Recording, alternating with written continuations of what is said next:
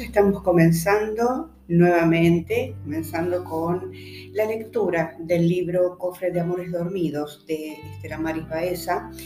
Vamos a sumergirnos con el capítulo de La Dama Sonora, Alma de Madera y Tela, y dice lo siguiente, los recuerdos más comunes son a veces los más reconfortantes a mi madre y a mis abuelos Alejandro y Mercedes Alejandra, al señor Carlos Canán, reconocido actor, y a la memoria de Mirta Novar y Armando de Oliva, estrellas del radioteatro tucumano, a la memoria de Eta Guzmán, Osvaldo Massini y Oscar Carán, voces sublimes de la locución, a mis amigos Cristina Ruesgas, parte de la historia de LB12 Radio Independencia y Juan José Torres, cautivante, maravillosa y recordada voz de Radio Nacional y Radio Milenio. 27 de agosto del año 2020, 100 años de la primera emisión radial en Argentina. Aún no logro entender cómo tan pronto la vida puede filtrarse por el tamiz del tiempo. Cuando quiero navegar por mi pasado, me ubico en mi sillón de mimbre, enciendo la computadora que albergo dentro de mí. El sistema operativo en disco paradisíaco recibe mi mensaje, se lo describe entre invocaciones y jolgorios.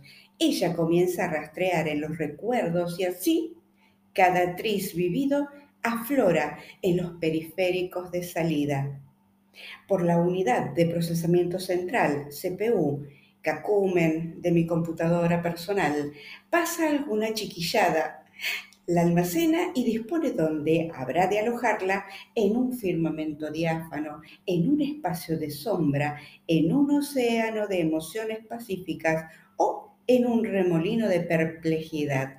Todo según los mandatos de mis pensamientos. La memoria de acceso aleatorio, RAM, de mi computadora, carga todas las instrucciones y es muy especial. No es nada volátil. Aunque a veces la desconecte una breve interrupción, jamás pierde ningún dato. Los software de base son mi estímulo y los de aplicación, el amor, la amistad y el respeto por todos los pájaros que han llegado a mí. Y cuando al fin leo el mensaje que mágicamente asomó de mi impresora matriz de huellas, puedo abrazar a personas recordadas, mirarme, recorrer mi historia y todas las cosas que fueron mis tiernas compañías, como aquella caja mágica de madera y tela de la que surgía una voz etérea, una voz de vida y nombre oculto que se distinguía por mis ansias de escucharla esa caja fascinante es la señora radio, la dama sonora, que dicen es uno de los grandes inventos que se descubrieron por casualidad.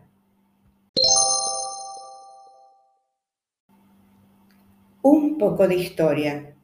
A finales del siglo XIX, las guerras amenazaban la estabilidad de las grandes naciones. Científicos, universidades y laboratorios trataban de encontrar apresuradamente un nuevo sistema de comunicación que no necesitase cables para emitir información, principal inconveniente que tenía el telégrafo, aparato que empleaba señales eléctricas para la transmisión de mensajes de textos codificados. Fue el primer medio de comunicación eléctrico que existió. Basándose en experiencias previas, diferentes grupos de investigación buscaron fórmulas para alcanzar esta telegrafía sin hilos y lograr, entre otras cosas, una ventaja militar sobre sus rivales, gracias a la posibilidad de comunicarse con las tropas a largas distancias y especialmente con los navíos en alta mar. Sistemas similares o algunas de sus partes estaban siendo desarrollados simultáneamente en diferentes lugares del mundo.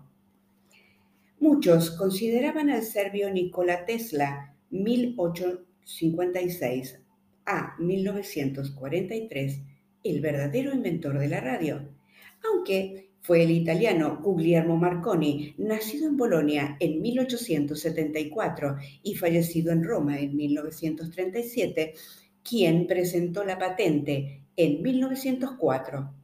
Como consecuencia, en 1909, Marconi recibió el Premio Nobel de Física por su contribución a la telegrafía sin hilos.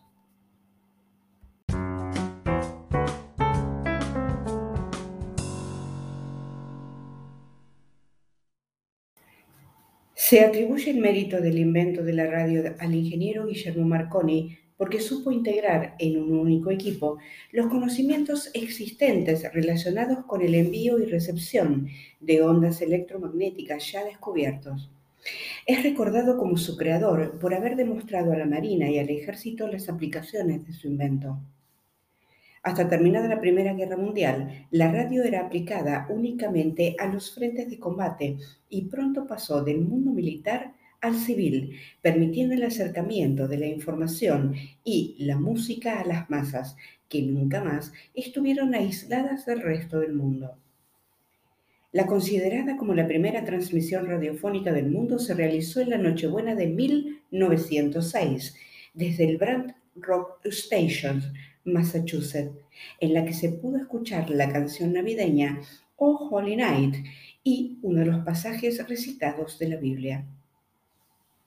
A partir de ahí, los sistemas de radiodifusión se fueron extendiendo progresivamente por el mundo, pero en la década de 1920 comenzaron las primeras transmisiones regulares con programas de entretenimiento. A diferencia de la Primera Guerra Mundial, 1914-1918, la radio tuvo un, papel preponderante durante la Segunda Guerra Mundial, 1930 a 1945. Fue posible seguir el desarrollo del conflicto casi en tiempo real, a pesar de que también tenía una parte negativa porque influía en el estado de ánimo de la población.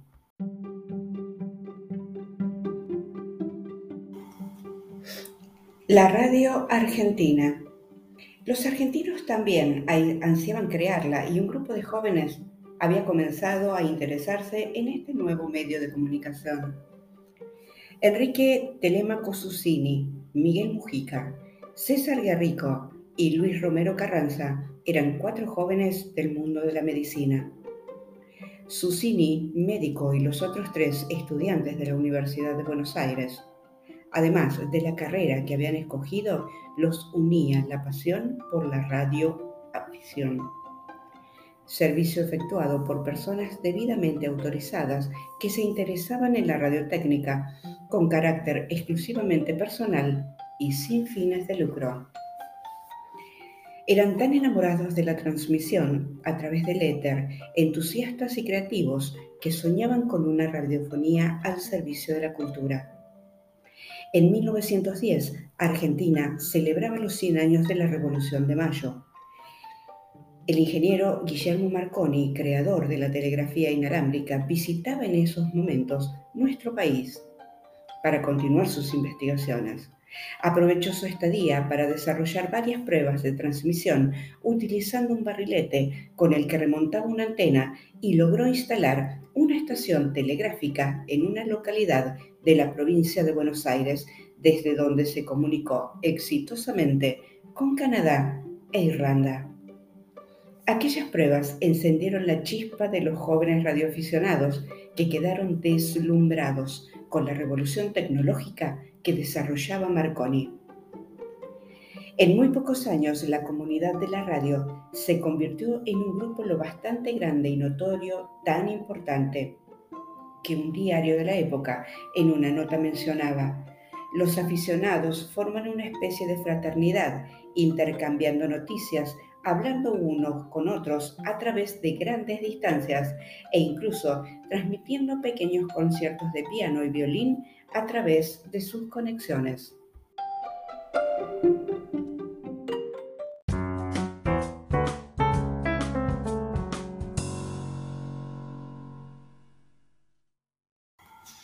En 1918, luego del fin de la Primera Guerra Mundial, por encargo de la Armada Argentina, en donde había conseguido su primer trabajo, Susini viajó a Europa con el fin de estudiar los efectos que tenían sobre las vías respiratorias los gases asfixiantes y paralizantes utilizados durante los combates. Aprovechó muy bien el paso por el viejo continente y con sus intereses muy presentes encontró, casi en estado de abandono, equipos de transmisión de rezago que habían pertenecido al ejército francés, válvulas marca Paté y lámparas de marca Metal que tuvo a bien reunir. Con todos esos equipajes regresó a Argentina. Los radioaficionados no se detuvieron hasta lograr emitir con esos elementos precarios mensajes de voz en la distancia y realizar la primera transmisión radial.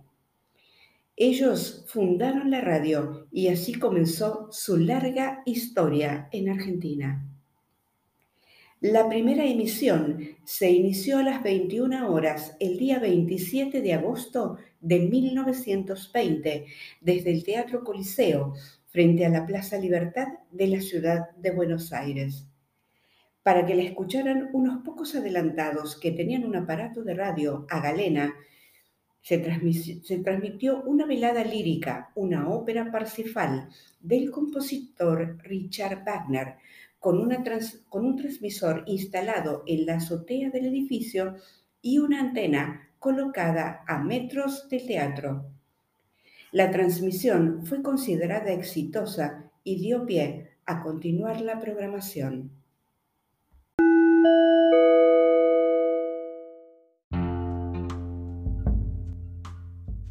Al día, al día siguiente se transmitieron las óperas Aida, Parsifal nuevamente y a la noche Iris. Y al otro día pasaron la ópera Rigoletto y después Manon. Ese acontecimiento originó la primera licencia de la Radiodifusión Nacional, LOR, Radio Argentina, que transmitió regularmente desde diversos teatros, incluyendo el Colón, lo que resaltaba los deseos de cuatro jóvenes de difundir el arte y la cultura y desde entonces la radio comenzó su camino hasta volverse popular. Muchos, en principio los privilegiados que disponían de Radio Galena, la adoptaron como una prenda de modernismo, de cambio y tuvieron la posibilidad de ponerse en contacto con el mundo de una manera sencilla, rápida y eficaz.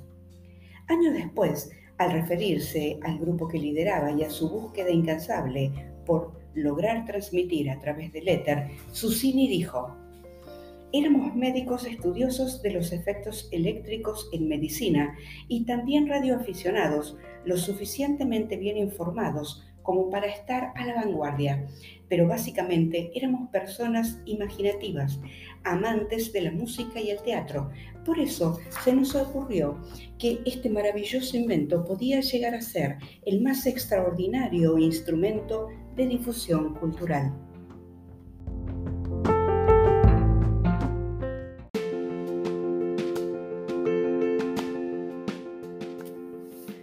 Desde que se convirtieron en radioaficionados fanáticos por su modo tan atractivo de inmiscuirse en materias tan complejas y en especial por su incansable merodear por techos ajenos y exposición a las alturas, el cuarteto Susini, Mujica, Querrico y Romero Carranza los llamaban los locos de la azotea.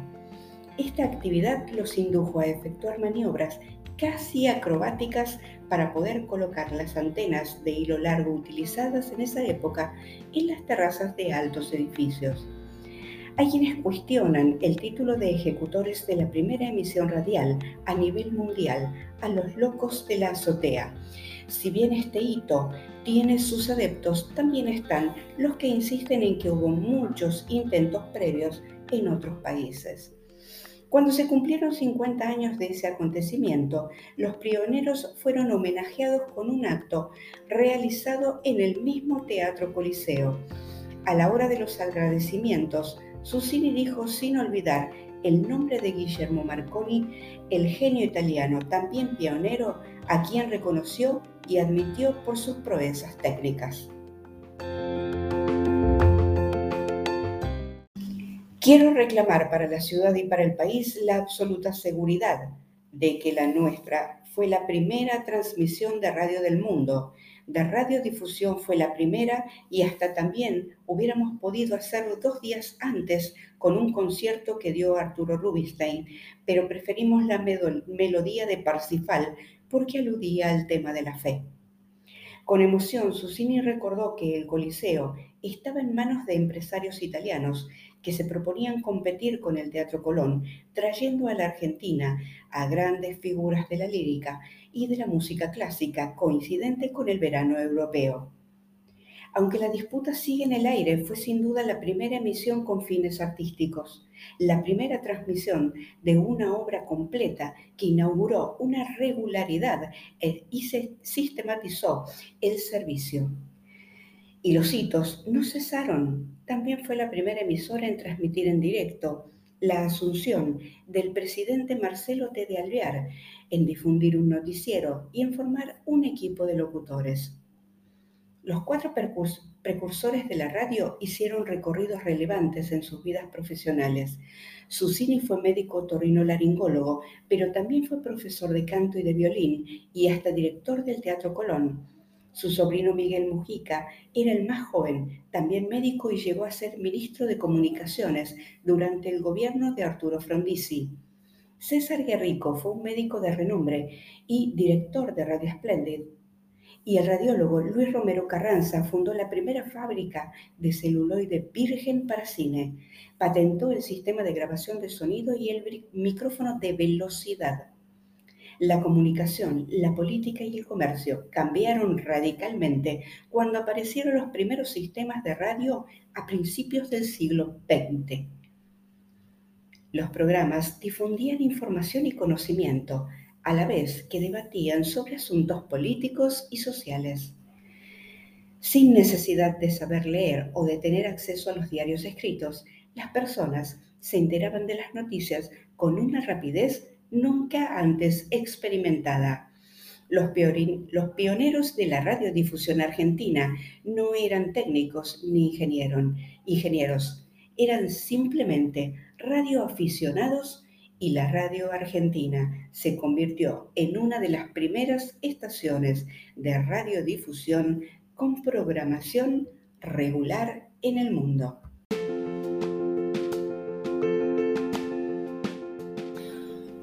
Bueno amigos, con esto eh, me voy a despedir queda que continuemos con la lectura donde vamos a estar abordando el tema de los primeros receptores de radio. Vamos por la página 23 del libro de El cofre de amores dormidos, Memoria de la melancolía, de Estela Maris Paesa, escritora tucumana. Si bien nacida en Salta, como les dije en un primer capítulo, pero nosotros la adoptamos y es tucumana para mí. Así que bueno, amigo, amiga, amigue, a partir de ahora se acabaron las excusas, no tienen argumento para decir que no tuvieron acceso a la literatura, ya sea porque son no o tal vez porque tienen la visión disminuida o tal vez están pintando, están haciendo alguna actividad en su casa y mientras tanto, ¿quién les habla? Patricia Fernández, quien les lee Patricia Fernández. Les deja un beso gigante. Nos vamos a encontrar muy prontito para continuar indagando sobre la historia de la radio, que no necesariamente es la historia de la radio a nivel nacional, sino que también vamos a ir adentrándonos en la temática de la radio tucumana, que tenemos mucha historia, tenemos muchos referentes algunos inclusive están escuchando esta grabación y les agradezco con todo mi corazón su presencia en este podcast. Hasta la próxima.